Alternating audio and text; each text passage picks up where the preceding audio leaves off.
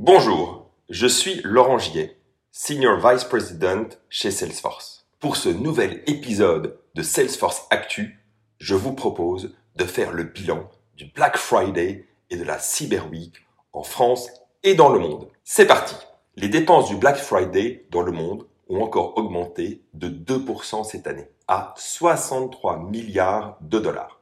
Mais derrière ce chiffre se cache une évolution des comportements. En France, le volume des commandes lors de la dernière semaine d'octobre, la semaine du Black Friday, a baissé. Après les chiffres exceptionnels de l'année dernière, difficile de reproduire la performance. L'inflation est le fait marquant de cette fin d'année 2021. Elle a eu un impact non négligeable sur les achats des ménages dans le monde. En France, l'augmentation des prix a été de 8% d'une année sur l'autre, en octobre, et de 7% en novembre. Première conséquence, le nombre de produits dans le panier moyen a diminué de 10%. Et la seconde conséquence, c'est que les commerçants dans le monde ont accordé des remises moins importantes pour compenser leurs coûts. Pour pallier les prix plus élevés, les consommateurs ont largement adopté le paiement en plusieurs fois, appelé BNPL, pour Buy Now, Pay Later.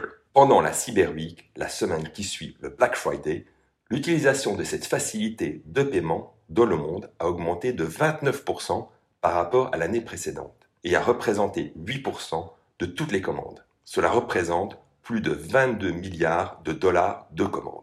Le BNPL, c'est aussi 7% des commandes du Black Friday dans le monde. Petit à petit, ce nouveau moyen de paiement commence à entrer dans les habitudes alors que le pouvoir d'achat des consommateurs est sous tension. En France, c'est même une petite révolution dans les habitudes de paiement qui s'opèrent. Les Français ont eux aussi adopté le paiement en plusieurs fois. Son utilisation a augmenté de 66% d'une année sur l'autre. Le succès d'acteurs locaux comme Alma et l'arrivée des leaders mondiaux du secteur comme Klarna au cours de l'année 2021 expliquent cette évolution.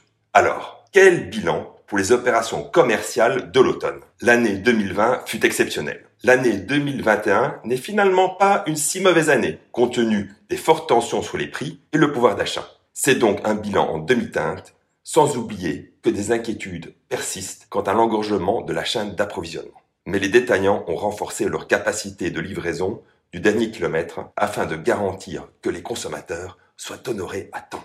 Si le chiffre global est en recul, les ventes en ligne continuent de tirer leur épingle du jeu. Selon GFK, Internet capte 39% du revenu généré la semaine du Black Friday, soit plus 8 points par rapport à la moyenne 2021. Il est clair que la forte progression de l'e-commerce, alliée à des promos en ligne toute l'année sur certains sites, a dû avoir un impact non négligeable, surtout au niveau mondial, le montant dépensé n'a jamais été aussi élevé. Preuve, une fois de plus, que les difficultés n'arrêtent pas la croissance du e-commerce qui est devenu essentiel. Voilà, c'est fini. Vous l'avez compris, ce rapport est riche d'enseignements. Ce podcast sera disponible sur le site de Salesforce. Si ce contenu vous a plu, et si vous voulez permettre à d'autres de découvrir Salesforce Actu, laissez-nous un commentaire sur Apple Podcast, Google Podcast ou likez la vidéo sur YouTube. Merci et à la prochaine